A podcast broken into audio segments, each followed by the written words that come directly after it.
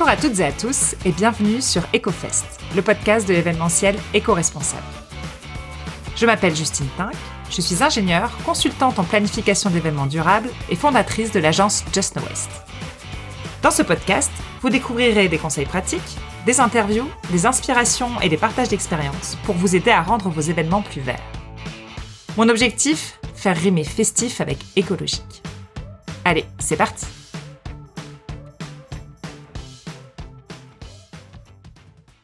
Pour ce nouvel épisode, j'ai eu le plaisir de me rendre au siège de la société Ecomanif à Yverdon-les-Bains dans le canton de Vaud pour rencontrer son responsable, Benoît Delapra. Ecomanif est une société qui offre des prestations de location et de lavage de vaisselle réutilisable, gobelets, assiettes et autres éléments de vaisselle, et ils sont pour moi une référence incontournable en ce qui concerne la vaisselle réutilisable dans notre région. Dans cet épisode, vous vous en doutez, on a abordé en long, en large et en travers le sujet de la vaisselle sur nos manifestations, depuis l'impact écologique jusqu'à l'organisation logistique. Donc je n'en dis pas plus et je laisse tout de suite place à ma conversation avec Benoît Delapra. Bonjour Benoît. Bonjour. Merci beaucoup de m'accueillir dans les, locaux d'Ecomanif. Euh, du coup, bah, comme je te disais juste avant, je suis hyper contente d'être là parce que c'est la première interview que moi je peux faire en, présentiel avec un invité. Donc mhm. euh, ça fait quand même plaisir de pouvoir se parler euh, en vrai. Est-ce que tu peux commencer, s'il te plaît, par te présenter puis par parler un petit peu d'Ecomanif, de votre activité? Bah oui, avec plaisir. Alors bah, déjà, merci pour l'invitation, pour le podcast. Et puis, euh, bah, je suis Benoît de Lapra, j'ai une, euh, une formation d'ingénieur en environnement et euh, bah, je suis responsable du département Ecomanif qui appartient à la société Stridessa. j'ai été engagé en 2011 lors de la création en fait, du, du département Ecomanif pour le, mettre en place et euh, développer justement des, prestations de location et de lavage de vaisselle réutilisable. Le, département Ecomanif livre aussi à tout ce qui est événementiel euh, des poubelles pour faciliter le tri et améliorer le tri. Du coup, on propose des, concepts globaux de gestion des déchets et de limitation des déchets, avec toujours comme objectif par rapport à la vaisselle réutilisable, depuis l'origine du, département, de diminuer le volume de déchets Mhm. de limiter le littering, donc le déchet qui, euh, qui ne finit pas dans les poubelles, mais plutôt au sol. Et puis, euh, ben, petit à petit, euh, de bannir tout ce qui est tous, les produits qui sont à usage unique. Mhm. Ok, donc nous on va un peu se concentrer sur le sujet de la vaisselle réutilisable hein, aujourd'hui, c'est pour ça que j'ai voulu te rencontrer. donc là vraiment les, les, services que vous offrez par rapport à cette vaisselle, donc c'est location, lavage, vous avez toute une gamme Alors on offre euh, des prestations de location et lavage. On fait un peu de vente, mais c'est pas notre euh, c'est pas notre business en soi. On répond juste à des demandes de clients qui veulent faire euh, qui veulent faire de l'achat et dans certains cas personnaliser des gobelets. Et puis pour la vaisselle, on peut aussi avoir des prestations où on intervient sur un festival, sur une manifestation à la demande de l'organisateur. Mhm. Ok. Et puis, pour faire un peu le tour euh, du tableau complet. Du coup, là, ici, on est à Yverdon-les-Bains. C'est votre site principal. C'est votre unique site ou vous en avez plusieurs Comment est-ce que ça s'organise ici? Alors, on n'a qu'un seul site. Hein. on est à Yverdon. On a fait le choix, pour l'instant, justement, de tout centraliser à Yverdon parce que Yverdon, au niveau localisation par rapport euh, à l'ensemble de la Suisse romande, est un point assez central qui a des accès euh, autoroutiers euh, faciles. Donc par rapport aux, livraisons camions, c'est plutôt, on est bien positionné. Après, en fonction du développement du département et du développement de la vaisselle réutilisable en Suisse, il est envisageable qu'on crée des laveries plus localisées dans certaines régions. Ouais, parce que pour l'instant, vous intervenez sur quel périmètre à peu près? C'est la Suisse, la romande. Ouais, l'ensemble de la Suisse romande. Suisse allemande, pas du tout. Très très peu, très très peu, parce que euh, finalement, on a, on est plusieurs sur ce marché-là, plusieurs entreprises sur ce marché-là, dont les deux plus grandes sont suisse allemandes et couvrent déjà assez bien leur territoire. La Suisse allemande travaille un peu différemment de la Suisse romande, comme très souvent les demandes des organisateurs sont un peu différentes. Et euh, bah, souvent, euh, les Suisses allemands gèrent mieux leur clientèle suisse allemande et les Romands gèrent mieux leur clientèle romande que, euh, que l'autre. Ouais, ok. Donc du coup, les, les seconds sites que vous ouvrirez seraient plutôt quoi, côté Valais ou ce genre d'endroits qui sont un petit peu plus loin Alors voilà, oui. Alors ça, bah, tout dépendra en fait des régions et dans quelle région il y a du potentiel? Parce que, évidemment, de, créer une laverie, euh, bah, je veux dire, il faut trouver euh, des locaux, il faut trouver des locaux qui ne soient pas trop chers, il faut investir euh, dans un tunnel de lavage, il faut mettre en place du, du personnel, une équipe. donc, il faut que la laverie tourne au moins 4 jours sur 5, idéalement, pour que ça devienne rentable et intéressant. Alors, euh, du coup, bah voilà, tout dépendra comment, comment les choses évoluent. C'est vrai qu'en ce moment, c'est un peu difficile de se projeter. Puis du coup, juste pour euh, en revenir du coup à ce site ici, euh, vous stockez aussi pas mal de gobelets, donc vous avez en gros des entrepôts, une laverie. Voilà, tout à fait. On a, on a bah, un bureau administratif, une laverie, et sur le, sur le périmètre, là, à 100 mètres, on a deux stocks. Et puis petit à petit, on a aussi, bah, ça on peut en parler plus tard, mais on a aussi des petits dépôts pour certains produits à différents endroits en Suisse romande. Et euh, depuis quelques mois, mais ça n'a pas pu démarrer, on a un distributeur exclusif en fait euh, sur le Jura et Jura bernois qui euh, finalement va faire la partie commerciale et gestion de stock depuis chez lui pour aussi rapprocher finalement la vaisselle réutilisable du Jura, qui est quand même une région un peu excentrée par rapport, par rapport à Yverdon. Ok. Et puis, en, temps normal, du coup, juste en termes de volume et d'effectifs, ça représente quoi votre, euh, votre activité euh Alors, en, temps normal, je vais reprendre euh, bah, la dernière année où on a travaillé de façon normale, en 2019 qui est aussi la meilleure année qu'on ait fait, hein, parce que chaque année on fait plus, hein. on a une croissance quand même chaque année depuis 2011 de 10 à 30%. On était donc 8 collaborateurs à plein temps, et puis, à côté de ça, on, engage des auxiliaires en laverie. À l'année, en gros, on en a quatre hein, qui permettent tous les jours euh, de laver la vaisselle. Et puis, euh, en période estivale, vu que c'est quand même une, euh, activité qui est plutôt saisonnière, durant à peu près cinq mois, on tourne avec des prolongements d'horaire sur la laverie et on a à peu près entre 10 et 12 personnes jour pour euh, faire fonctionner la laverie. Mhm. Ok, ouais, pas mal. Ok, ben merci, ça fait un bon tour d'horizon. Alors le premier sujet dans lequel j'aimerais un peu rentrer en détail avec toi, c'est euh, l'impact finalement écologique ou plutôt le gain euh, environnemental qu'on a avec la, vaisselle réutilisable. Donc c'est vrai que intuitivement on se dit ben voilà mieux vaut réutiliser que de jeter, ça, ça coule de source. Mais quand on rentre un peu dans les détails, ben voilà, vous vous avez vraiment de la, de la vaisselle. Du coup si on prend votre cas qui est en, plastique, en PP, hein, c'est ça, en plastique? La majorité en polypropylène, ouais. Ok. Et puis, ben voilà, ce type d'objet, quand on prend en compte l'ensemble du cycle de vie, mhm. il y a quand même un, impact plus lourd à la production. Mhm. Donc, le gain, il est réel lorsqu'on a quand même un certain nombre d'utilisations de cette vaisselle. Donc, je sais que toi, enfin que vous, vous avez euh, un peu analysé ça en détail avec un calculateur, si je dis pas de bêtises, notamment. Tout à fait. Si tu peux m'en dire un peu plus, ben voilà, les résultats auxquels vous arrivez. Mhm. Euh.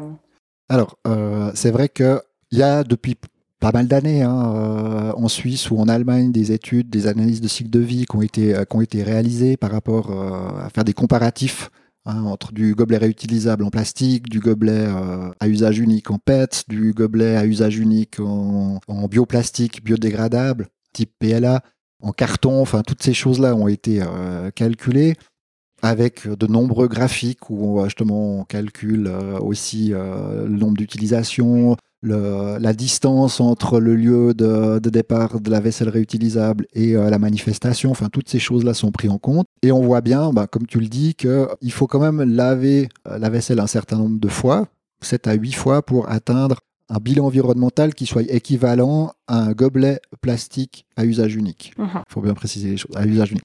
Donc, il faut aussi, évidemment, il y a cette question de distance. Et puis, il faut se dire qu'un gobelet euh, réutilisable, pour qu'il ait vraiment du sens, puis qu'il atteigne un, bilan environnemental satisfaisant, bah, il faut pas le laver 7 ou 8 fois. Il faut peut-être au moins le laver 15 euh, à 20 fois pour que euh, la différence d'impact et d'émissions de gaz à effet de serre soit nettement inférieur au gobelet à usage unique. Oui, parce que si on a ces 7-8 fois et qu'on est au même niveau, finalement, euh, on s'embête un peu pour rien. Mais c'est vrai que bah, on a créé, on a demandé à, la société Cantis, spécialiste euh, des, des, bilans environnementaux, de nous créer en fait un calculateur, hein, qui est un, fichier Excel, hein, tout, tout simplement, qui nous permet de comparer l'impact de nos prestations à nous, avec nos données à nous, c'est-à-dire euh, notre laverie, euh, nos types de transport, euh, nos gobelets.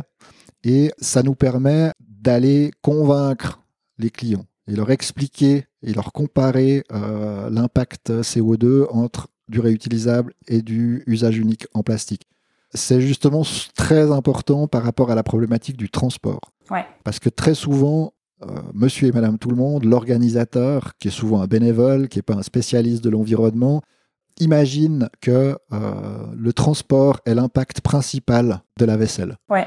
Le lavage, non. Moi, j'entends souvent parler du lavage. Mais même vous utilisez de l'eau, donc euh, finalement. alors, oui, alors tout à fait. Il y a, y a, de l'eau. Mais c'est vrai que pour ça, on peut vraiment montrer que pour un organisateur, on peut sélectionner des, des données aléatoires, variables aléatoires, et donc là, on peut, on peut dire euh, la manifestation a lieu à 50 km de chez nous et euh, vous allez prendre 10 000 gobelets. Mhm. Et à partir de là, ben, en rentrant ces données-là, on a automatiquement le calcul qui se fait avec un graphique et ça permet visuellement à l'organisateur de comprendre euh, l'avantage qu'il a en termes de bilan environnemental à prendre du gobelet ou de la vaisselle réutilisable. Puis du coup, vous leur montrez, voilà, si vous les utilisez 8 fois, si vous les utilisez 15 fois. Voilà, et puis Là, ce qui est très intéressant sur ces, graphiques, ce système, euh, ces graphiques Excel, c'est que euh, bah, justement l'organisateur, le client, on peut lui montrer directement bah, quel est l'impact en termes euh, global par rapport à la production du gobelet, quel est l'impact du transport, quel est l'impact du lavage,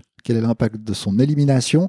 Et bah là, d'un point de vue visuel, sur ces graphiques, c'est très clair. Euh, on voit que euh, plus du 50%, voire des fois du 70% de l'impact du gobelet, c'est sa fabrication. Donc l'extraction de la matière première et ensuite la fabrication du produit. Oui, mmh. Ouais, parce qu'au final, on extrait, on achemine vers un site de production, là on va utiliser de l'énergie, ensuite on transporte. Et puis l'autre, l'autre aspect qui, euh, qu'on communique aussi pas mal, puis on cherche toujours des solutions, c'est qu'au niveau des transports, on essaye, en règle générale, euh, bah, évidemment, de limiter les transports, hein, euh, ou qu'ils soient le plus pertinent possible.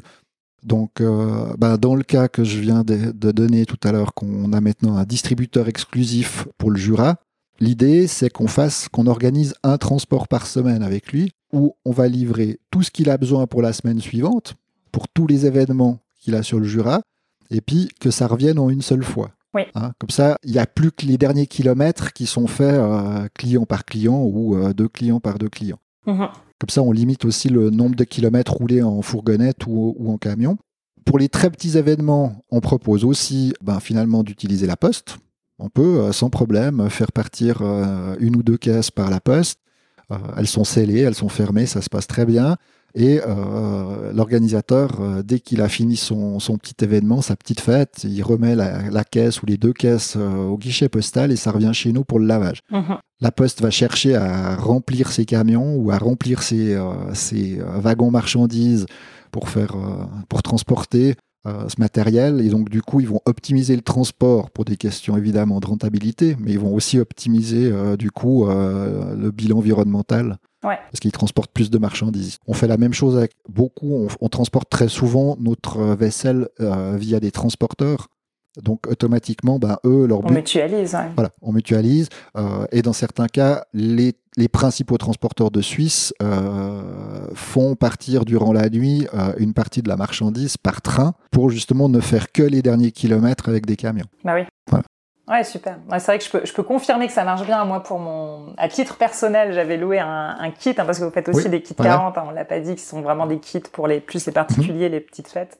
Voilà, pour mes 30 ans, je ne dirais pas il y a, il y a combien d'années. Euh, j'avais fait livrer dans un point relais, du coup, à Lausanne, euh, une caisse, et effectivement, hyper pratique et facile pour, euh, pour tout le monde. Quoi. Et puis, j'ajouterais pour terminer par rapport à ces questions de, de bilan environnementaux, on a la chance euh, chez Ecomanif, justement, d'être sur le street de la société Street. Et on a 4000 m2 de panneaux photovoltaïques sur les toits qui produisent évidemment de l'électricité. Et euh, en fait, étant donné que l'ensemble du site consomme moins d'électricité qu'il en consomme, on peut considérer, et ça c'est pas moi qui le dis, hein, c'est justement le bureau Cantis, spécialiste des analyses de cycle de vie, on peut considérer que le 100% de l'électricité qu'on consomme dans la laverie est vert, ouais. est solaire.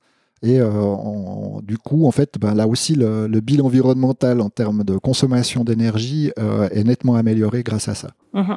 Ouais, ok, ouais. Donc l'énergie, euh, c'est pas un argument de dire l'énergie pour les, machines à laver, les tunnels de lavage, euh, effectivement. En plus, vous avez optimisé au maximum, voilà, quoi. Donc... Voilà, et, euh, et c'est aussi quelque chose qu'on se rend compte au fil des années. Nous, dans notre laverie, on a deux, deux tunnels de lavage. On en a un qui date de 2012, puis un qui date de 2018.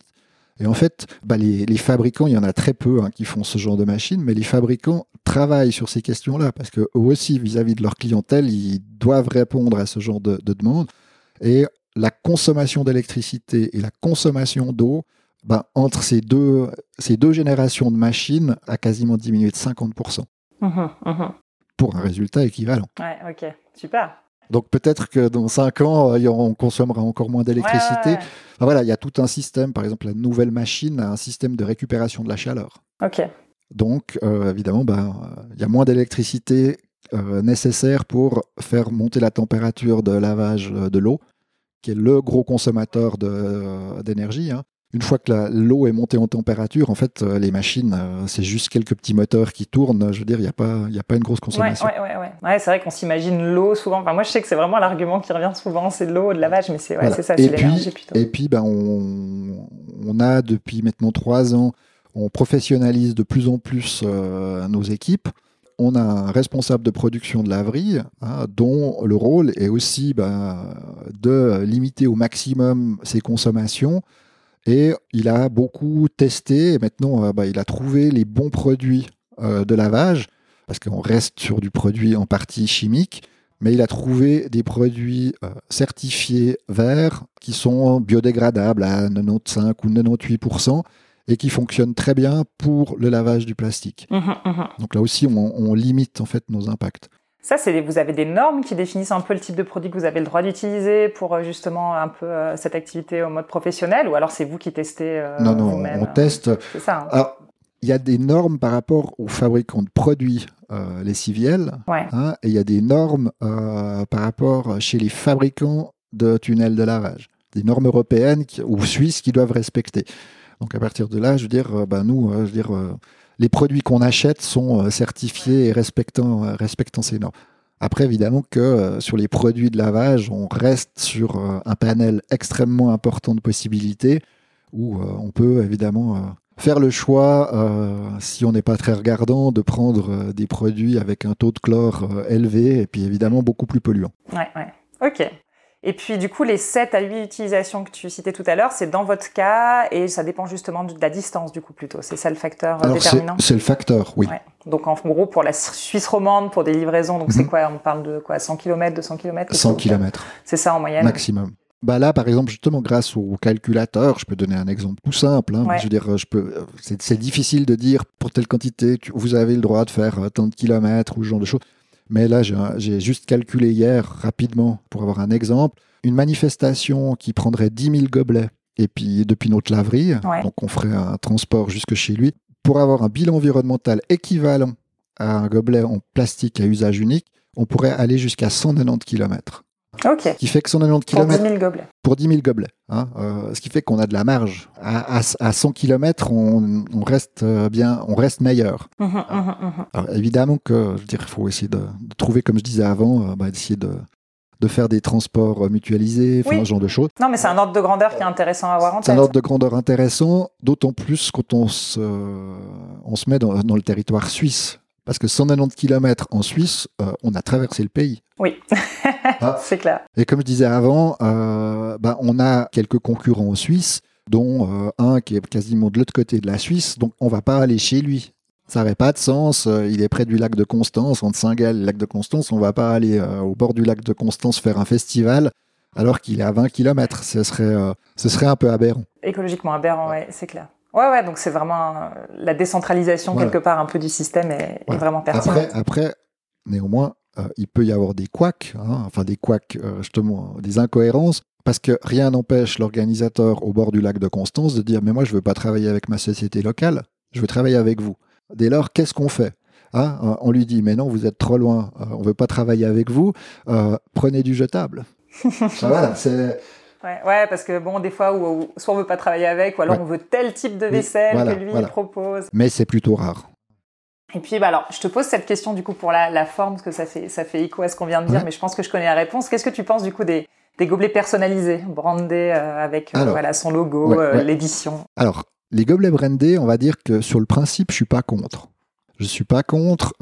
ça reste un objet marketing. Hein. donc, où l'organisateur peut montrer son nom, mettre en avant des sponsors éventuellement. Et puis, le gobelet personnalisé, il permet quand même d'atteindre l'objectif de limiter le volume de déchets et de limiter le littering sur le, site de l'événement. Malheureusement, bah, comme je l'expliquais avant par rapport euh, aux bilans environnementaux, un gobelet réutilisable, pour atteindre un bilan environnemental satisfaisant en comparaison du, euh, gobelet plastique à usage unique, euh, il faut qu'il soit lavé un certain nombre de fois. Donc un gobelet personnalisé pour un événement type festival qui a lieu un week-end par année, le gobelet sera lavé une fois par an. J'ai dit avant, ce serait bien de les laver 15 à 20 fois, donc 15 à 20 ans. Déjà, l'évolution de la technologie, des, euh, normes euh, ou des, politiques euh, évoluent d'année en année. Donc, est-ce que dans 15 ou 20 ans, on aura encore du gobelet réutilisable en plastique? Je ne sais pas. Et euh, je ne connais pas obligatoirement comment euh, se passe l'événementiel dans les autres pays d'Europe, mais en Suisse, à part les grands festivals, et encore de loin pas tous, aucun festival n'est capable de nous dire dans 15 ans, je suis encore là. Moi, les deux seuls festivals que je peux imaginer être là dans 15 ans, pour la Suisse romande, c'est Montreux Jazz et Paléo, et Festival de la Cité. Les autres, il n'y a aucune assurance que dans 15 ans, ils existent encore. Mhm. Donc, bah, finalement, si on fait du gobelet personnalisé, euh, qu'est-ce qui se passe si euh, dans 5 ans, on a lavé 5 fois les gobelets, puis en plus après, on va les jeter, on va devoir les éliminer parce qu'on ne peut plus les utiliser ailleurs. Mhm. Le résultat, finalement, il n'est pas bon. Donc il y a ça, mais je disais que j'étais pas complètement contre, parce qu'il y a certains types d'événements qui peuvent parfaitement euh, prendre du personnalisé parce que ça a du sens. Euh, et dans ce genre de cas, je parle des salles de concert, je parle des stades, des événements sportifs type patinoire ou stade de foot. Ça peut aussi être les communes. Mhm, Finalement, les communes ou les cantons, mais plutôt les communes qui décident on acquiert euh, un stock de, gobelets personnalisés et on le met à disposition des organisateurs d'événements sur notre territoire. Et là, bien évidemment que euh, chaque, chaque pièce va être utilisée plusieurs fois par année, et donc du coup, ça a du sens. Mhm. bah oui. Ouais, voire toutes les semaines pour les clubs sportifs et tout. il y a potentiellement des événements. Exactement. Ouais, donc l'aberration, c'est vraiment d'avoir finalement son stock de gobelets qui dort toute l'année, alors qu'on pourrait l'utiliser, le mutualiser. Voilà, tout à fait. Mais c'est vrai que euh, c'est compliqué. il y a plein de choses qui sont très compliquées aussi. Souvent, euh, nous on l'a vécu hein, euh, à plusieurs reprises, des organisateurs d'événements relativement grands pour lesquels le sponsor principal est un brasseur c'est souvent un des principaux sponsors des festivals, hein, euh, vu que c'est la bière qui est le plus consommée sur un festival. Et bah, ils impriment le logo du brasseur sur le gobelet, puis trois ans après, bah, tout d'un coup, au niveau sponsoring, ils changent de brasseur. Uh-huh. Bah, là, tous les gobelets doivent être détruits parce que bah, le nouveau sponsor principal n'étant plus la même marque, on détruit les gobelets, puis on en refait d'autres. L'organisateur se donne bonne conscience finalement en disant je fais une prestation environnementale, mais en fait, euh, en termes de résultats, euh, il est nul, il est très mauvais. Il est très mauvais. Mais c'est vrai que on remarque maintenant petit à petit un changement. Hein. Il, y a des, il y a des grands festivals qui vont arrêter de fabriquer des réassorts de gobelets personnalisés chaque année et qui ont fait le choix de passer à du gobelet générique neutre en se disant maintenant, euh, on n'a plus besoin de ça en fait. Euh, et puis c'est pas, comme je disais, ça peut être un élément marketing, mais en fait, euh, ils ont meilleur temps de mettre de l'argent, l'argent qu'ils mettaient pour faire le réassort de vaisselle réutilisable, ils ont meilleur temps de le mettre dans d'autres systèmes de communication média pour faire connaître leur événement. Ouais, ouais, ouais. Donc quand tu dis gobelet générique, hein, juste pour préciser, c'est vraiment voilà, les gobelets que vous, vous louez, qui sont pas labellisés, qui peuvent être réutilisés dans d'autres événements tout au long de l'année. Hein. Exactement. Et puis, pourquoi il y a autant de gobelets personnalisés? En fait, ça vient de quelque chose de très simple, c'est que euh, quand le gobelet euh, réutilisable a commencé à débuter euh, en Suisse, mhm. alors en Suisse allemande, ça a commencé vers 2002, 2001-2002 à peu près, puis après vers 2008 en Suisse romande, le marché a été pris en fait que par des fabricants de gobelets. Hein, alors, évidemment qu'ils ont mis en avant le fait que le gobelet réutilisable était bien parce qu'on limitait les déchets, etc mais ils n'ont jamais parlé du bilan environnemental parce que ça reste des vendeurs de plastique. Mhm. Ce qui les intéresse avant tout, c'est de vendre leurs gobelets. hein. Donc plus on fait de gobelets personnalisés, plus on fait de réassorts, moins il y a de gobelets génériques utilisés d'une manifestation à l'autre, plus ils font de chiffre d'affaires, plus ils vendent. hein.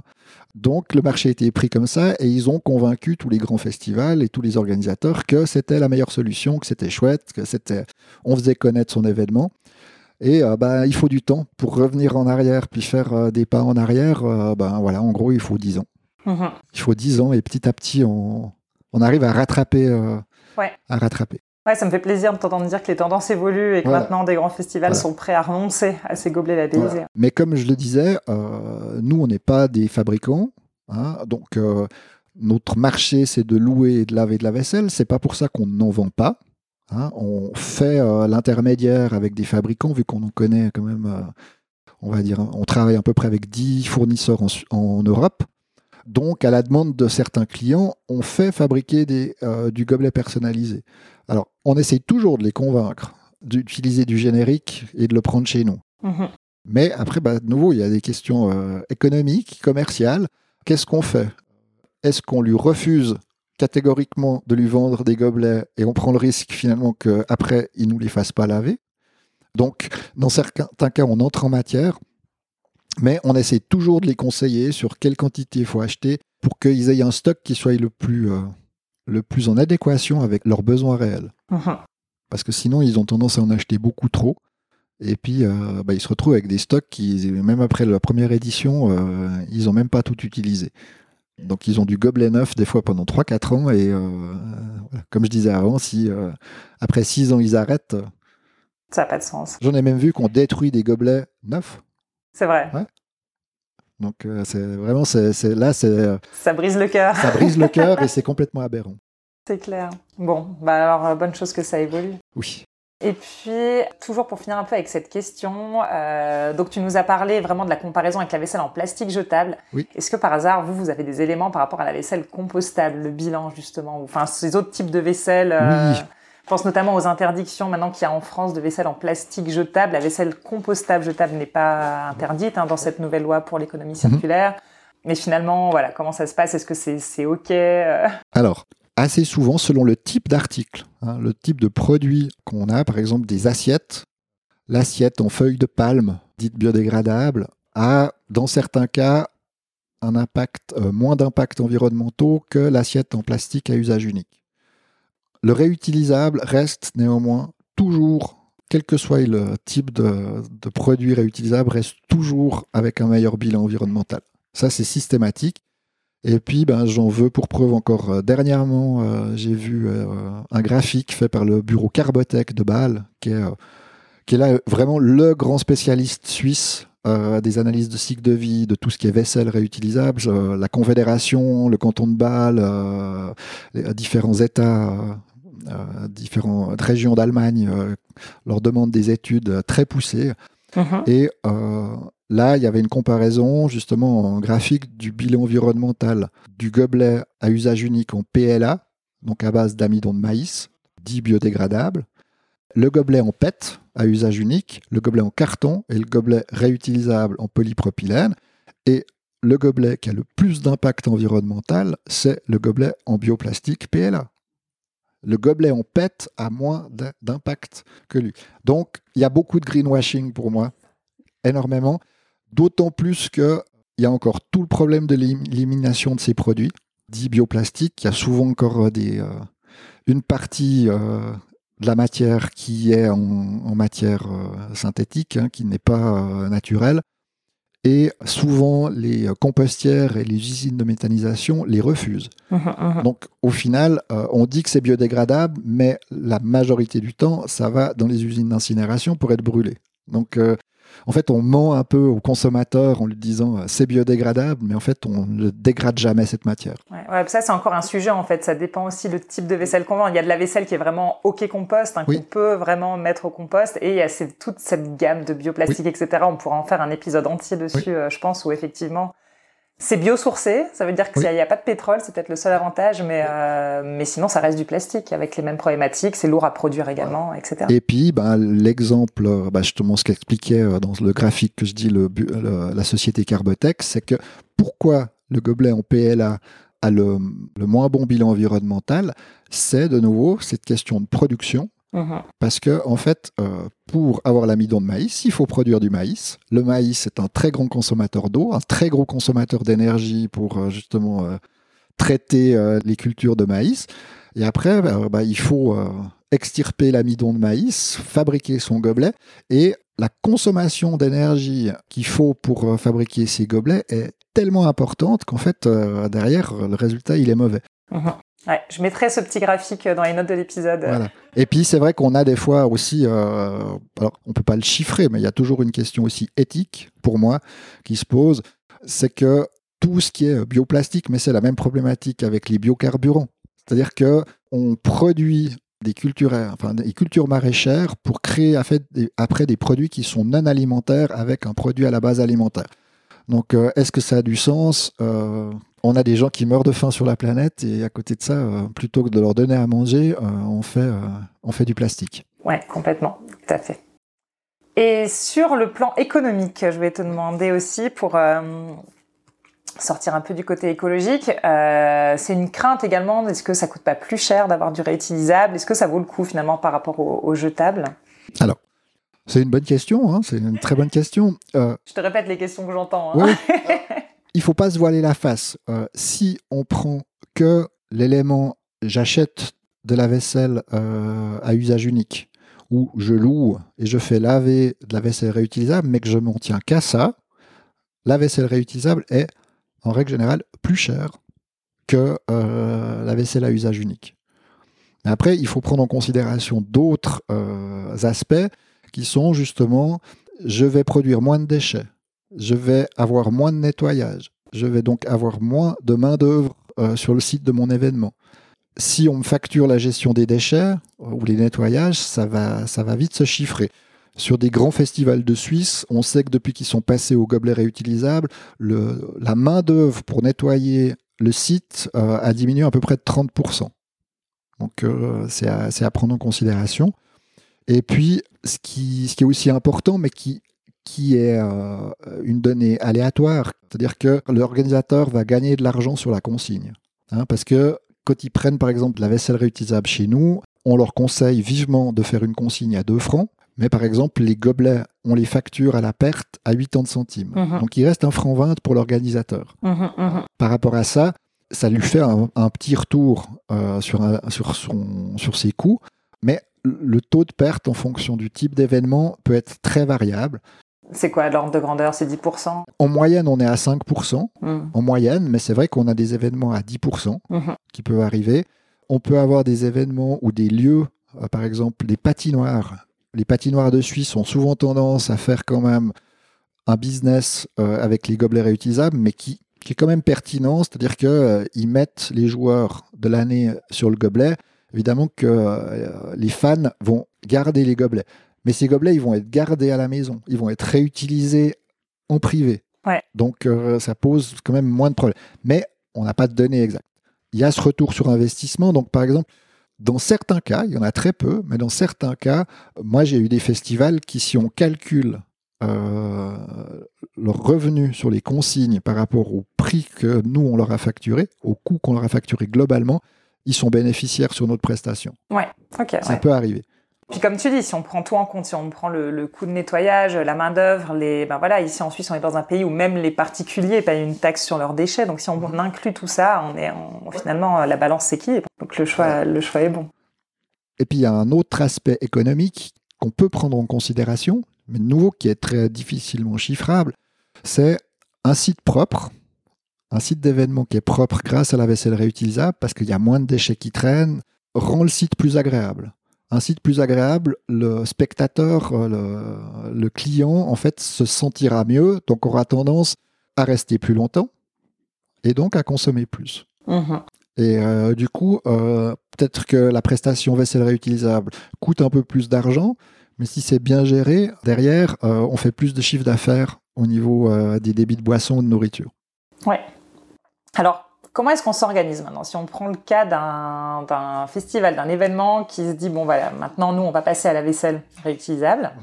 Ben, il y a plein de questions qui se posent hein, au niveau euh, dimensionnement logistique. Donc, si on commence par le dimensionnement, euh, justement, comment est-ce qu'on calcule, on estime la quantité de vaisselle dont on a besoin, les verres, les assiettes, les couverts, enfin, disons pour un festival, euh, pour prendre le cas le plus, le plus simple. Enfin, le plus simple, je sais pas, mais le plus standard. Alors, c'est vrai que la première donnée, c'est combien de personnes on attend. C'est la fréquentation attendue ou la fréquentation qui est déjà connue. C'est assez rare qu'un organisateur débute un nouvel événement puis en même temps débute avec la vaisselle réutilisable. Hein. donc généralement, il y a déjà euh, du recul sur combien de personnes viennent à l'autre événement. C'est une première donnée. Ensuite, il y a un peu le type d'événement. Quelle catégorie on peut euh, classer euh, cet événement C'est évident que un petit événement qui est plutôt sportif ou je sais pas une course populaire, etc. La consommation va pas être très importante. Ça va peut-être être une consommation boisson par personne. J'ai cru que tu allais me dire l'inverse. J'ai cru que tu allais me dire les matchs de foot, il y a beaucoup de bière. Non, alors par contre, les matchs de foot, justement, vu qu'il euh, y, a, y, a, une pause assez longue, chaque spectateur a tendance à consommer euh, deux à trois consommations. Une avant d'arriver au match, une à la mi-temps pour le foot, mhm. et puis une en partant. Voilà, là c'est trois consommations. Mais souvent, en moyenne, au niveau des boissons, on considère qu'avec deux, gobelets par personne, on s'en sort sans problème. Pour la nourriture, euh, généralement, on peut partir sur peut-être 20%, 20-25% du public qui va euh, manger quelque chose et on a aussi, euh, on s'en sort bien. Après, c'est vrai que idéalement, si on a vraiment des vraies données par rapport au stand nourriture, au stand boisson, bah, la meilleure chose, c'est la meilleure année qu'on ait fait sous le soleil en plein été, bah, quelle quantité de bière a été consommée, quelle quantité de bouteilles de vin a été consommée, combien de repas on a, vendu? Certains événements ont ces données, certains ne les ont pas. Hein. Je veux euh, voilà. Mais ça, c'est une question de gestion interne euh, de l'organisateur. Mhm. Ok, donc les ordres de grandeur, plutôt, voilà, peut-être deux gobelets par personne, trois si on est sur une manifestation, on sait qu'il y a pas mal de consommation de boissons, et puis 20% des, des, personnes présentes qui consomment un repas. Bon, ça dépend aussi le type d'événement, effectivement, si on est orienté euh, je pense par exemple au Paléo, il y a beaucoup de gens qui vont justement aussi pour tous les, les stands food qui sont présents. voilà. Tout à fait. Ou euh, une fête de village. Une fête de village, souvent il y a une grande cantine et puis euh, la cantine, euh, ils font à manger. Donc tous les gens du village vont manger. Donc donc il y a cet aspect-là. Mais, mais, voilà, je veux dire, c'est vrai que c'est toujours un estimatif la première année. Il faut toujours prendre un risque. Il y a souvent les événements plein air, ben, il y a le risque météo. Hein. Donc la première année, il faut toujours un peu surévaluer les besoins pour après, bah, les années suivantes, se dire ouais, non, j'avais un peu trop, je peux me permettre de, de prendre un peu moins de vaisselle. Mais vis-à-vis de ça, on se rend compte aussi que c'est, ça peut être plus facile de louer parce qu'on peut louer même plus. Et puis, je crois que vous, par exemple, vous facturez pas les caisses qu'on n'aurait pas ouvertes. Donc, on... Ça dépend les cas. Ça dépend les cas. Euh, on entre en matière des fois avec certains clients pour ne pas louer les caisses qui n'auraient pas été ouvertes. Mais on essaye d'éviter aussi parce que justement, euh, ça c'est, c'est un phénomène très humain on a peur de manquer, donc on vous commande beaucoup parce que de toute façon, ça va rien nous coûter. Et puis euh, après, euh, nous, ça nous fait des stocks, euh, des commandes à gérer qui sont énormes pour un résultat, des fois au final, qui, qui est nul. Pour nous, il faut un événement qui est, bien géré, il faut qu'on soit euh, avec le 80 à 90% euh, des caisses qui ont été utilisées. Ouais, ouais, ouais. Mais bon, on a toujours quand même en tout cas cette flexibilité à la location peut-être d'ajuster à la dernière minute euh, en fonction de la météo, ce genre de choses, du nombre de billets vendus. Alors que si on produit nos gobelets, ben, on est beaucoup moins flexible. Ouais, voilà. si on a nos gobelets, on a nos gobelets. Ouais, je, voilà. Il y a dimensionné, puis après, il y a la question de finalement, qu'est-ce que je dois prendre comme vaisselle?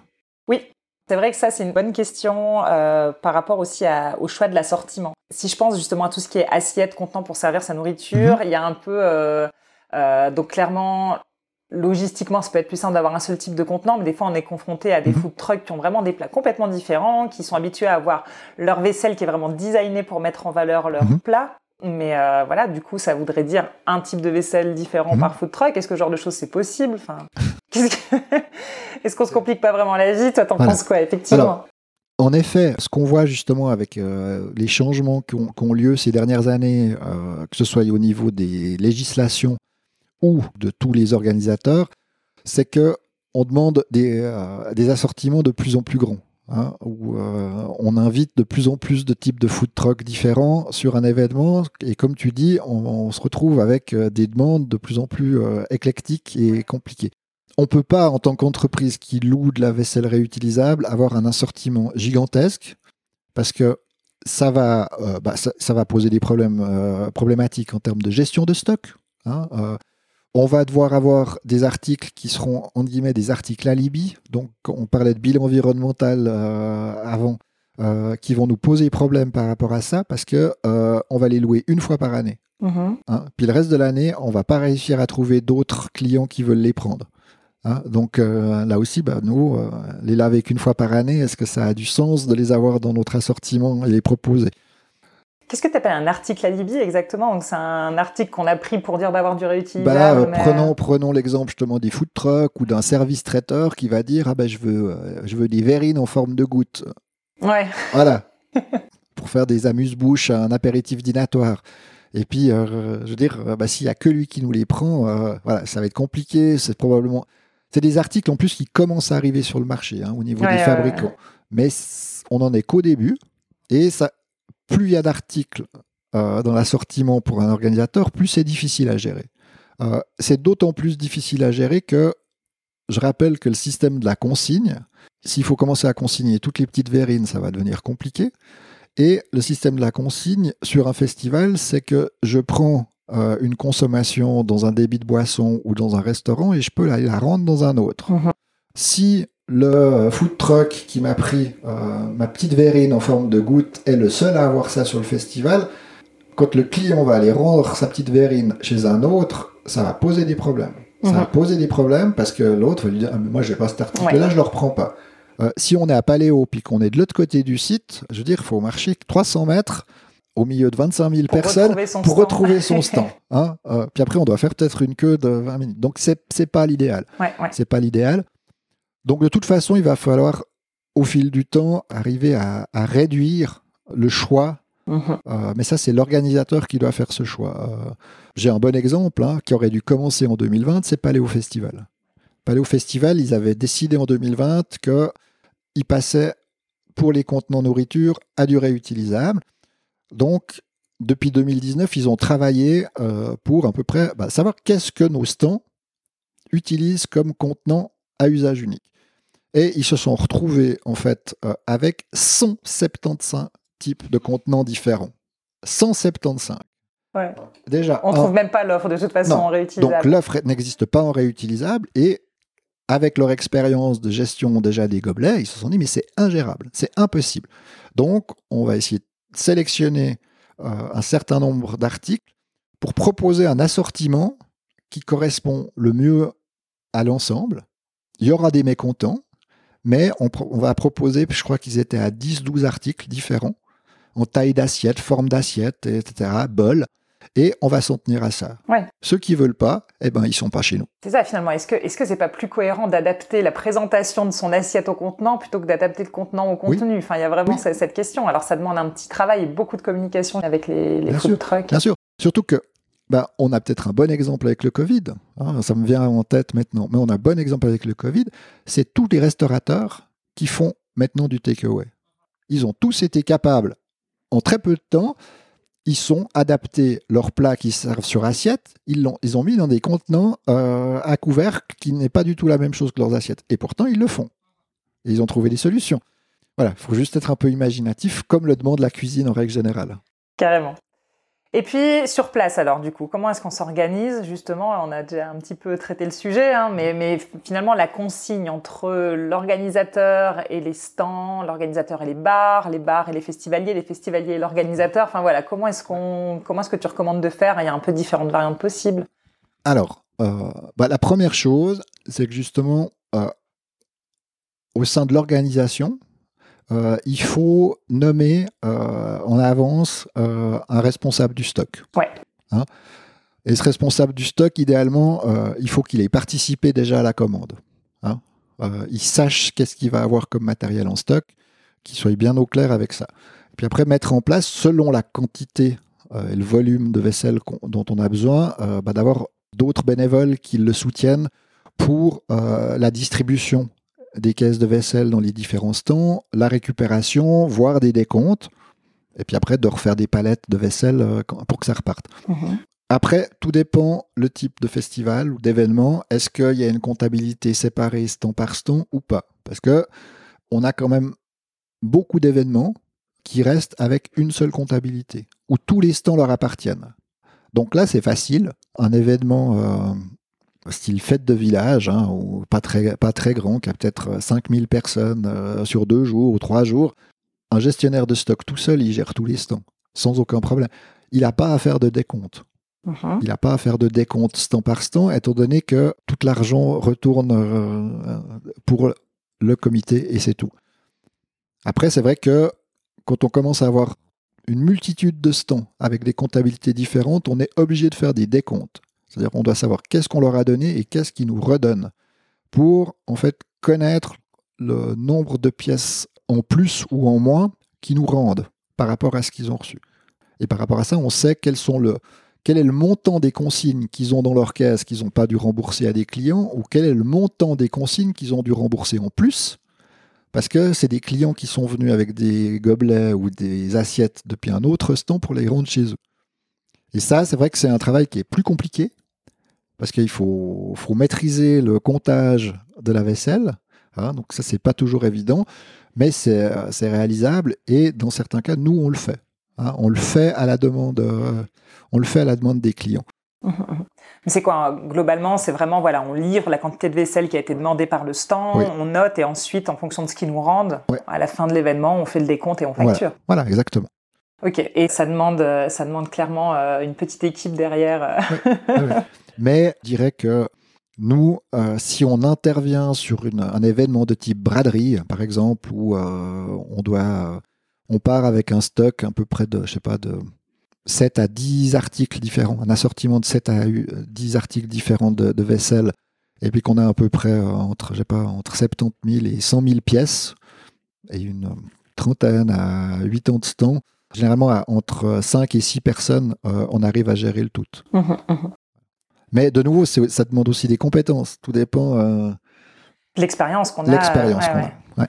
Et puis au niveau du, du retour de la consigne pour les festivaliers, Oui. euh, c'est vrai que moi j'aime bien les systèmes où on a un point central, de, enfin un point Mhm. central ou plusieurs hein, selon la table de l'événement, mais des points dédiés au retour de la consigne Mhm. pour pas forcément surcharger. euh, bah, justement, si on a des Oui. stands qui sont gérés séparément, etc., on, on leur impose pas de gérer ça en plus. Euh, toi, qu'est-ce que tu en penses? Il y a plusieurs solutions. C'est vrai qu'il il y a toujours la solution qu'il faut, à mon avis, garder, c'est-à-dire que les stands doivent quand même être capables de rendre les consignes. Mhm, Euh, ils doivent donc avoir euh, quand même pas mal de pièces de 2 francs, mhm, mais il faut qu'ils puissent le faire parce que le client est toujours insatisfait s'il fait la queue à un stand et puis qu'on lui refuse la consigne, puis qu'après il doit aller faire la queue à un stand de déconsigne. Après, il y a la solution stand déconsigne, comme tu dis, qui peut être un point central ou plusieurs points répartis à des, des endroits bien spécifiques, bien réfléchis pour rendre la consigne. Mais pour moi, les stands déconsigne, ils sont finalement pour désengorger les débits de boissons ou les restaurants et éviter justement au moment de rush, hein, où il y a le plus de monde, que des gens qui voudraient partir euh, soient obligés de faire une queue de 10 minutes pour rendre un gobelet. Donc ça, ça, ça a du sens. Et puis ça peut aussi avoir du sens tout à la fin d'un événement, euh, aux heures de fermeture, où on, à ce moment-là, les stands peuvent fermer, les stands nourriture, et on peut encore pendant un certain temps ramener sa consigne. mhm. Donc ça, ça fonctionne bien. C'est assez facile à gérer, mais ça demande du personnel en plus. Mhm. C'est des bénévoles en plus, c'est une infrastructure en plus euh, qui doit être sécurisée. Parce qu'évidemment, euh, une caisse de gobelets de 500 gobelets, en soi, sur l'événement, ça vaut 1000 francs. Mhm. 500 fois 2 francs. Donc, il faut absolument que euh, ce soit il y a un porte-à-cabine ou un local qu'on puisse fermer pour pas qu'on se fasse voler du matériel. Mhm, mhm. Et puis, on va dire les, les stands des consignes, il y a aussi une gestion de l'argent qui est importante. Donc, euh, bah voilà, il faut euh, les gens qu'on met au stand des consignes, il faut avoir 100% confiance en eux parce que à l'heure actuelle, si on ne travaille qu'avec de l'argent cash, en fait, on n'a aucun recul. On ne sait pas si euh, on fait rarement les décomptes de ce qu'il y a dans les stands des consignes. Donc, euh, est-ce qu'ils me rendent 4000 francs? Est-ce qu'il y a bien 2000 gobelets qui ont été récupérés? Où en fait, euh, il y en a 2500, puis ils ont pris 1000 francs dans leur poche? Ça, c'est très difficile à contrôler. Alors, petit à petit, il y a des systèmes cashless hein, qui apparaissent. Hein, ça, de plus en plus, les festivals euh, s'y mettent petit à petit. Hein. Ils travaillent avec des systèmes de cartes ou de bracelets prépayés. Et puis, du coup, dessus, tout est enregistré, ce qui fait que même si on a des débits de boissons qui sont avec des comptabilités séparées, l'organisateur, il est au courant exactement de qui a encaissé des consignes et combien ils en ont rendu. Mhm. Ça, ça fonctionne. Ça se fait euh, à l'heure actuelle, on voit ça surtout dans les stades, enfin, les patinoires. à la Vaudoise Arena à Lausanne, il y a un système cashless. Dans le nouveau stade de la Tuyère à Lausanne, pour le Lausanne Sport, euh, il y aura un système cashless également. Il n'y aura pas d'argent. Et bah, j'étais encore hier euh, dans une visioconférence. La fête des vendanges de Neuchâtel part aussi là-dessus. Travaille là-dessus à fond, justement pour éviter des problèmes de vol, des problèmes euh, de, vol d'argent liquide, de limiter le risque d'avoir finalement des gens qui ne viennent que pour voler oui, puis au-delà, au-delà de la confiance, ça résout aussi le problème des erreurs qu'on peut commettre plus facilement en fin de soirée, à la fin d'un événement où voilà, on n'a on pas beaucoup dormi, etc. Voilà. Et, euh, et, puis une meilleure traçabilité tout simplement, quoi. ça facilite la vie. Tout à fait. Après, nous, on propose aussi maintenant, on a mis au, point en fait euh, des bornes de déconsignation cashless qui marchent avec nos gobelets, mais qu'on pourrait adapter à d'autres types de gobelets. Donc c'est vraiment un automate, hein, euh, je veux dire, comme un automate Selecta où on, on achète euh, sa barre de céréales ou ce genre de choses, sauf que là, à l'inverse, on rend quelque chose dans l'automate, euh, donc on met son gobelet à l'intérieur, on suit la procédure sur l'écran tactile, et puis en fait, on se fait rembourser ça ou ces consignes via Twint. Oui. Hein, donc Twint, c'est un système suisse. Oui. Il faut avoir donc l'application parce que euh, l'application Twint parce que à un moment, tout à la fin, en fait, la machine va émettre un QR code et puis en scannant le QR code sur Twint, en fait, euh, il y a le retour direct de la consigne. Ce qui est intéressant pour ça aussi, c'est euh, justement bah, de le mettre dans un stade ou euh, sur le parking du stade où les gens pourraient très bien aller rendre leur gobelet juste avant d'arriver à leur voiture ou à des heures où le festival a fermé. On pourrait imaginer qu'on est juste en dehors du périmètre du festival, on, tout a fermé depuis deux heures, mais j'ai encore trois gobelets à rendre parce que je fais la fête à côté, etc j'ai encore la machine qui permet de rendre. Et comme ça, on n'a pas d'argent non plus dedans. Parce qu'évidemment, que de mettre une, une, machine qui peut prendre 3000 gobelets, ça signifie qu'il devrait y avoir 6000 francs aux pièces de 2 francs à l'intérieur. Euh, je veux dire. Euh, Il y a moins de risque de se la faire braquer. La machine, elle va pas faire long feu, quoi. Je veux dire. Euh, ouais, c'est clair, c'est clair. Ok. Euh, une autre question que je me posais par rapport à l'organisation, c'est est-ce que c'est possible de laver directement la vaisselle soi-même sur son événement? Je pense notamment à un événement qui voudrait un peu réduire les coûts de location de mhm. vaisselle, qui se dit j'en mhm. prends moins mais je la lave tous les jours. Mhm. Ou je pense aux événements en France. Moi, je sais qu'en essayant de travailler en France, j'avais eu beaucoup de difficultés à trouver des prestataires qui louent de la, vaisselle assiette couvert. Hein. Les gobelets, on les trouve, mais les assiettes, etc., c'est compliqué. Donc, dans ce cas-là, est-ce qu'on peut trouver euh, un moyen de la laver soi-même? Est-ce qu'on peut le faire? Oui, hein, ça j'en doute pas, mais vraiment au niveau des contraintes euh, réglementaires, mhm. sanitaires, hygiène, mhm. est-ce qu'il y a des choses à prendre en compte? Moi, la seule chose que j'ai en tête, juste pour te dire, c'est qu'il faut laver sa vaisselle à l'eau potable. C'est un peu le seul truc, euh, la, seule règle que j'ai trouvée, mais à quoi il faudrait penser d'autre? Oui, oui. Mais euh, alors, idéalement, il faut avoir une machine à laver. à partir du moment où on a une machine à laver, c'est des machines à laver qui sont certifiées, hein, comme je le disais avant. Donc, même la, machine à laver qu'on a à la maison, hein, je veux dire, euh, les fabricants doivent répondre à des normes euh, européennes de, nettoyage. Donc euh, mhm. ça, on peut parfaitement laver sa vaisselle soi-même. Après, faut-il déjà avoir la machine? Laver du plastique, le plastique ne sèche pas. Hein, et le plastique, les gobelets par exemple, sont légers. Vous, vous avez un tunnel de séchage en fait pour sécher. Oui, on a un tunnel de séchage, on met les gobelets dans des paniers, mais par-dessus on met des grilles métalliques, mhm. parce que sinon les gobelets vont gicler dans la machine à cause des bus de nettoyage. Et puis, justement, nous, quand le, gobelet ressort, il est sec. On peut directement le remettre en pile et le remettre dans une caisse. Alors, de laver au fur et à mesure pour un événement, même si c'est pas complètement sec, en soi, c'est pas dramatique. Hein. Euh, ça a été lavé. Euh, au pire, on a quelques marques euh, sur le gobelet, mais je veux dire, le gobelet est propre d'un point de vue hygiène. Après, de toute façon, nous, quand la marchandise reviendrait chez nous, du moment que ça a été ouvert pour des questions justement de contrôle d'hygiène, on va tout relaver et puis on va reconditionner pour que ce soit sec pour le client suivant. Mais l'organisateur peut très bien le faire. Néanmoins, euh, ce que je constate hein, avec mon expérience, c'est que euh, ceux qui ont voulu faire ça, très souvent, ils se sont cassés la gueule parce qu'ils pensaient qu'ils arriveraient à tout laver. Et puis, euh, ça prend beaucoup de temps parce que, je veux dire, pour arriver à une productivité, on se dit, ah, mais laver des gobelets, c'est facile. non, c'est pas facile. Et au final, tout d'un coup, si on a 10 000 gobelets à laver, bah, avec des machines qui sont pas conçues pour ça, ça va être très compliqué et on va jamais arriver à le faire. C'était des événements du coup qui essuyaient à la main plutôt, ou bien qui trouvaient des systèmes de disposition Oui, ou, ou tout d'un coup qui nous appelle le samedi soir ou le dimanche matin en disant on est dans la merde, est-ce que vous pouvez euh, nous amener du matériel? Ouais. Puis finalement, il veut l'économiser de l'argent, mais au final, euh, nous, on va aller leur livrer le dimanche matin. Un deuxième transport. Mhm. Ouais, donc c'est à bien penser, c'est vrai. Mais moi, je me dis, il faut pas se mettre de côté cette possibilité quand on a l'impossibilité de trouver certains articles. En fait, vraiment, ça peut être un, moyen de pallier à ça. Voilà, hein, pour la petite histoire, moi je vous avais appelé pour un événement itinérant où on avait une partie en France. C'est impossible de trouver des assiettes. On avait prévu d'embarquer la vaisselle d'ici avec nous sur le, sur le voyage. Donc, et puis, euh, l'autre chose que je dirais, c'est que il y a par exemple en France hein, la possibilité de louer des machines pour laver les gobelets et puis après euh, les sécher, mais ça a un coût énorme. Donc euh, il y a un réel intérêt, enfin ça devient pertinent d'un point de vue financier à partir du moment où on est un grand festival on est déjà un très grand festival qui a lieu, puis qui a lieu en plus sur euh, déjà 4 ou 5 jours. Mettre en place toute cette infrastructure avec, il faut bien s'en rendre compte, euh, il faut de l'alimentation en eau potable, il faut des évacuations pour les eaux sales qui vont aux égouts, parce qu'on a des produits euh, de lavage souvent chimiques. Hein. et puis, il faut une alimentation électrique et les, grosses machines consomment énormément d'électricité, ce qui a un coût. Et euh, surtout, est-ce que sur le site, on a cette alimentation électrique? Parce que nous, pour deux tunnels de lavage, on a besoin d'une introduction à 200 ampères. 200 hein, ampères, euh, je veux dire, euh, ça existe quasiment à nulle part. C'est mis en place spécifiquement pour nous au niveau des, fournisseurs d'électricité. Donc c'est assez, assez compliqué. C'est assez compliqué. Ouais, c'est pas si simple qu'on le pense. Non, non. Ok.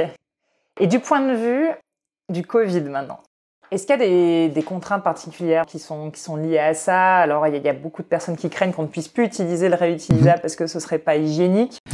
Voilà. Est-ce que tu as vraiment connaissance de choses comme ça Ou de, est-ce qu'il y a des précautions supplémentaires à prendre si on veut utiliser du réutilisable? Alors, la vaisselle réutilisable est lavée de la même façon euh, que euh, de la vaisselle qu'on a dans un restaurant. Hein. un client qui va au restaurant, euh, en règle générale, la vaisselle sur laquelle on lui sert son menu, a déjà été utilisé par des centaines de personnes auparavant.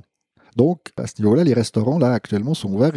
Il n'y a pas de contraintes. les systèmes de lavage, euh, je veux dire, il y a des normes à ce niveau-là, au niveau du lavage de la vaisselle, qui sont les mêmes euh, que la vaisselle conventionnelle, avec euh, des températures minimum de lavage qui vont justement permettre de tuer les germes bactériens ou les virus. Il y a des produits, justement, de nettoyage qui vont aussi désinfecter. Donc, à ce niveau-là, il n'y a, pas de contraintes différentes, il n'y a pas de risque. Les contraintes de lavage, ben, idéalement, c'est d'avoir les mêmes contraintes, les mêmes normes que dans une plonge de cafétéria. Hein. C'est-à-dire, euh, la plupart du temps, euh, on porte une charlotte sur la tête, on se lave les mains régulièrement, on se les désinfecte, et puis notre local est propre. Voilà, c'est pas, c'est pas vraiment plus compliqué que ça. C'est vraiment la base des normes d'hygiène. Après, sur les événements, c'est vrai que, alors on a eu début 2020, enfin mi-2020, des craintes. Donc il y a eu des, certains, certains événements ou certains clients institutionnels qui ont décidé de stopper pendant temporairement l'usage de, vaisselle réutilisable pour repasser au jetable. Ils y sont revenus. Mais ça, c'était des peurs un peu infondées, c'était un peu la panique euh, en 2020. Donc du coup, euh, c'était, c'était vraiment plus euh, un principe de précaution. Et puis, le seul, point que j'ai vu qui, était, qui me semblait assez pertinent hein, euh, par rapport à des, euh, à des risques, c'était la demande pour certains petits événements l'été 2020 de changer systématiquement les gobelets qui étaient rendus par les clients par des gobelets propres.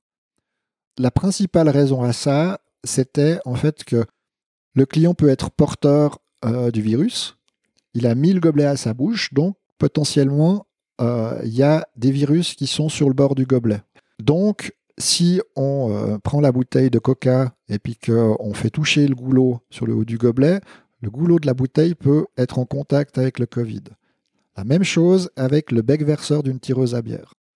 Du moment qu'on a infecté le bec verseur de la tireuse à bière, potentiellement, tous les gobelets qu'on va remplir derrière, on va les infecter puis transmettre le virus. Donc les demandes qui avaient été faites par certaines polices euh, communales, c'était vous avez l'obligation de changer les gobelets systématiquement. Voilà, c'est tout. Ouais, ça fait sens. Et puis ça évite aussi de se tromper, je pense, des fois, quand on revient avec deux gobelets qu'on demande de resservir dedans, on intervertit. voilà, Ça limite les risques. Bah, c'est là que aussi, mais même les, clients se sont rendus compte tout d'un coup du truc un peu bizarre qu'ils ont fait pendant des années. C'est-à-dire que je reviens avec trois gobelets, remets-moi trois bières, puis après on ne sait plus qui à qui était le gobelet. Et souvent, euh, il y a, jusqu'à il y a deux ans, personne se disait ouais, ça me pose un problème. Jusqu'à deux ans, on se disait oh, ça fait des anticorps. Voilà, exactement, exactement. Voilà. Ok, ben ouais, bonne, bonne, euh, bonne chose à intégrer, c'est clair, dans, dans, le concept. Voilà, alors on a bien fait le tour du système, je pense, de la mise en place du système entre la quantité, l'assortiment, le, système de consignes, euh, les modes de, nettoyage, le Covid. Je ne sais pas si tu as d'autres conseils à, donner à un organisateur qui se lancerait dans la vaisselle réutilisable. Moi, le, les principaux conseils que je lui donnerais, en premier, c'est de bien analyser, en fait, finalement, euh, qu'est-ce qu'ils vont vendre euh, donc, quels sont leurs besoins en vaisselle, en assortiment Qu'est-ce qu'ils vont vendre comme type de boisson Qu'est-ce qu'ils vont vendre comme type de nourriture Et puis, par rapport à ça, de faire déjà un premier choix. On aurait besoin de tous ces articles, euh, là, je sais pas, 5, 6, 7 articles. Puis ensuite, essayer d'estimer, mais finalement, quels articles parmi ceux que j'ai choisis sont vraiment indispensables Puis lesquels sont un peu, de nouveau, un peu comme je disais, alibi je prends un exemple, euh, un festival, certains festivals, des fois, nous prennent des flûtes à champagne. Les flûtes à champagne, ils ont, euh, je sais pas, ils font 0,2% du chiffre d'affaires des bars ou 0,1% du chiffre d'affaires des bars avec les flûtes à champagne. Mais par contre, en, termes de gestion de stock, c'est un article de plus à gérer, souvent pour un ou deux bars seulement. Hein. Donc, est-ce que c'est pertinent, juste pour cette très petite quantité, d'avoir du réutilisable? Alors, de nouveau, c'est aussi une question d'expérience un gestionnaire de stock de vaisselle sur un festival qui a l'habitude de gérer, lui rajouter un article, il arrivera à le gérer sans problème. Mais il faut toujours essayer de réduire au maximum l'assortiment. Au départ, toujours partir sur du gobelet, parce que finalement, c'est les contenants boissons qui produisent le plus de déchets. C'est ce qui est le plus consommé, c'est les boissons. Donc il faut toujours partir sur les gobelets. Et la base, c'est le gobelet à bière. Hein. Gobelet bière minérale. Puis après, ben, on prend les autres boissons.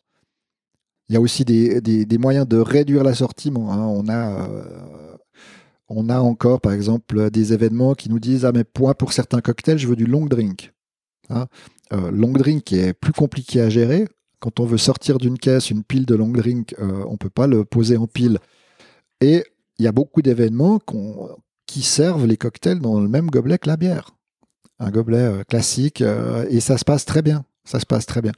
Euh, bah là, on réduit, on, élimine un article. C'est toujours la peur de l'organisateur de se dire ouais, mais les clients vont pas être contents. Les clients, ce qui les intéresse, c'est ce qu'il y a dans le gobelet, c'est pas le gobelet. C'est le contenant, c'est la qualité de ce qu'on leur sert dans le gobelet qui va les satisfaire. C'est pas c'est pas la forme du gobelet. Ouais, ouais je l'ai souvent remarqué. On a souvent plus peur en tant qu'organisateur de ce que penserait le client que ce que le client pense lui-même. Le client, il s'adapte souvent. Il y, a, peu d'opposition. Au contraire, je pense qu'il y a plutôt un, un engouement à ce qu'on euh, passe au mhm. réutilisable et en général il y a plus une satisfaction qu'une insatisfaction de la part des, festivaliers, des visiteurs. Puis, l'autre conseil que, moi, que je donnerais à un organisateur euh, qui l'aurait jamais fait, finalement, bah, c'est de contacter un fournisseur, un loueur de vaisselle réutilisable euh, près de chez lui, et puis de lui demander conseil. Je veux dire que chaque fournisseur doit avoir de l'expérience et puis doit pouvoir conseiller justement l'organisateur sur les bons choix.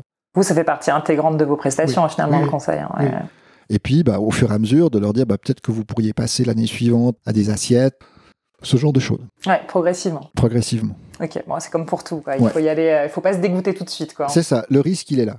C'est que voulant euh, commencer tout tout de suite, on l'a eu justement pas parce que l'organisateur voulait, mais avec des changements de politique de législation, que ce soit cantonale ou communale, mhm.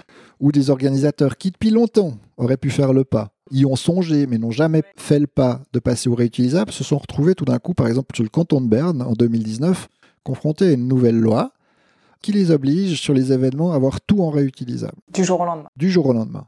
Et en plus, sur des événements type braderie, où euh, justement il y a des décomptes euh, spécifiques stand par stand, etc.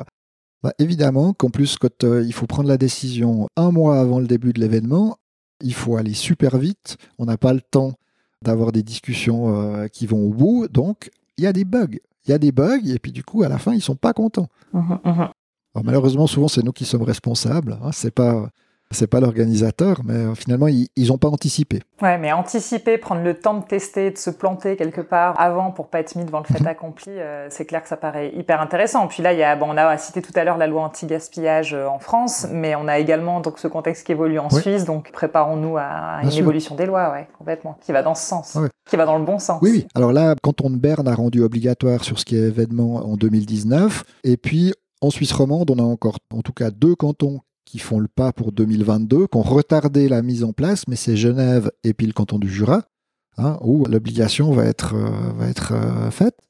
Et puis on peut s'attendre à ce que les autres suivent également, en tout cas on l'espère. Voilà, on l'espère. Euh, sur le canton de Neuchâtel, je pense que ça va arriver petit à petit parce que la ville de Neuchâtel a fait la, démarche. Donc, donc ça va arriver petit à petit. Et bah, voilà, les organisateurs qui sont pour moi intelligents, c'est ceux qui ont déjà anticipé puis qui ne seront pas surpris le jour où ils ont une obligation. Ouais. Tout à fait. Ok. Ben alors, je pense qu'on arrive gentiment à la fin de cet épisode. Il y a une dernière question que je voulais te poser, c'est comment vous vivez cette crise aujourd'hui chez Ecomanif? Comment ça se passe Alors, comment on le vit?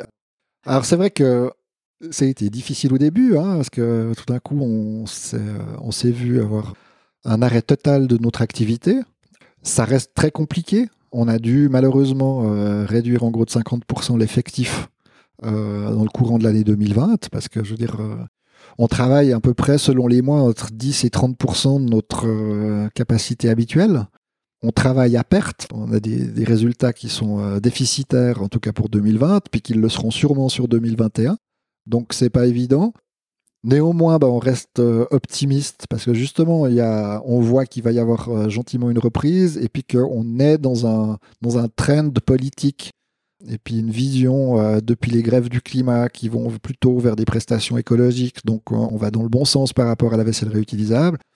Et puis nous, chez Ecomanif, finalement, on a essayé de mettre à profit cette longue période où on avait très peu d'activité pour travailler sur des projets pour lesquels on n'a jamais eu le temps d'aller au bout. On a travaillé, euh, et là on, est prêt euh, sur tout un système avec une application web interne pour la traçabilité de nos caisses avec euh, des codes barres spécifiques, ce genre de choses. On a travaillé sur, euh, sur un peu sur nos processus internes entre euh, toute la démarche administrative et commerciale, entre l'offre, la commande, la livraison, la facturation, justement pour essayer de réduire le temps de travail, simplifier les choses et puis que ça se passe mieux. On a travaillé sur la, nos capacités de production dans la laverie, comment optimiser et puis laver encore plus vite. Voilà, toutes ces choses-là on a aussi essayé finalement euh, d'imaginer ou d'explorer d'autres marchés. Justement, on parlait un peu des takeaway, donc euh, on continue à se poser la question est-ce qu'on pourrait euh, intervenir sur le lavage ou sur la vente de contenants pour les takeaway on a pas mal travaillé et ça, on a bon espoir que ça se développe beaucoup. C'est de fournir du gobelet réutilisable au sein des entreprises, mmh des grandes entreprises de Suisse, qui sont finalement les plus grands consommateurs au niveau national de vaisselle à usage unique, que ce soit surtout dans les fontaines à eau ou les automates à café.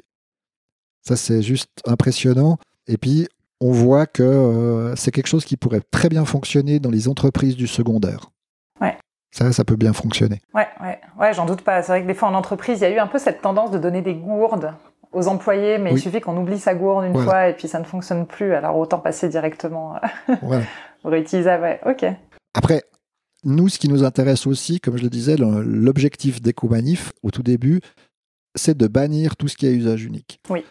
On, le sent justement au sein des entreprises, des administrations, qu'il y a un retour en arrière euh, par rapport à ça. C'est-à-dire qu'il y a eu pendant longtemps des cafétérias euh, pour les collaborateurs ou des cuisines pour les collaborateurs avec de la vaisselle conventionnelle, par exemple pour le café. Et puis un jour, parce que c'était euh, la, cuisine était sale, que personne faisait la vaisselle, ils sont tous passés au jetable. Ça a duré pendant un certain nombre d'années et maintenant il y a un retour en arrière par rapport à ça. C'est-à-dire qu'il y a de plus en plus d'institutions, justement d'administration, qui reviennent à la vaisselle conventionnelle.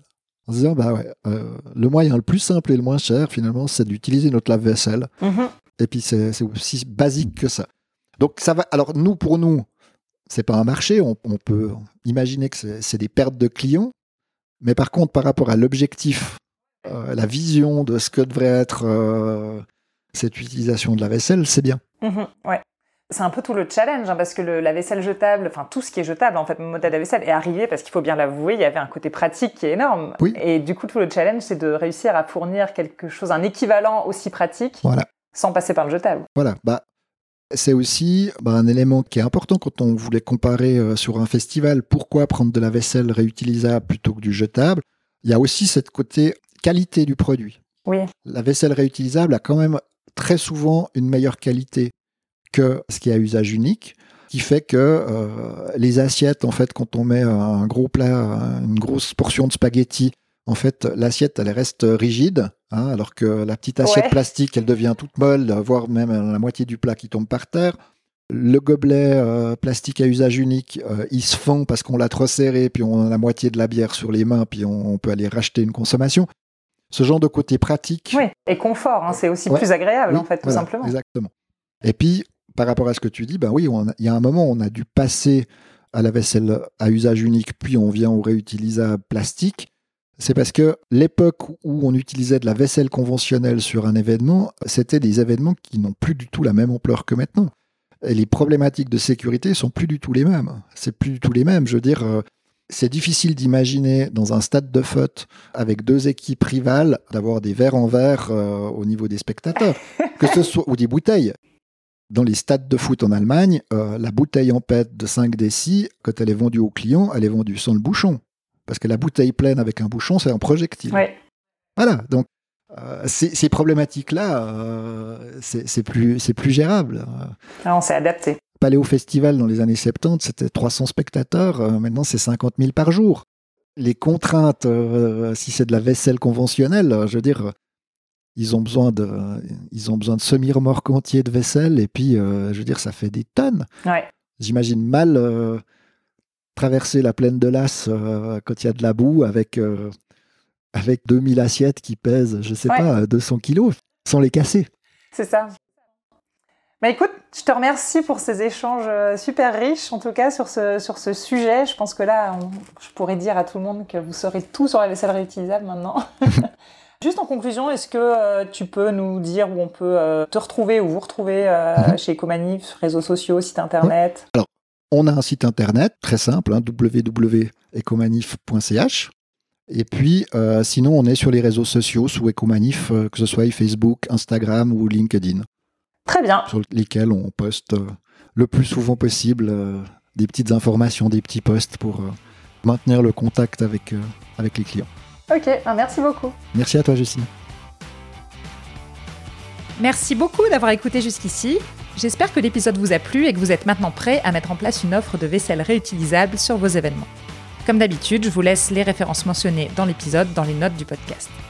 Si l'épisode vous a plu, n'hésitez pas à me le faire savoir en me laissant un commentaire ou des étoiles sur votre application et à partager le podcast autour de vous, c'est ce qui m'aide le plus à le faire connaître. Si vous souhaitez que j'aborde un sujet en particulier dans les futurs épisodes ou si vous avez un invité à me proposer, n'hésitez pas également à me le faire savoir en commentaire. Toutes vos propositions sont les bienvenues. Sur ce, je vous souhaite une excellente journée ou soirée et je vous donne rendez-vous dans deux semaines pour le prochain épisode d'EcoFest. D'ici là, portez-vous bien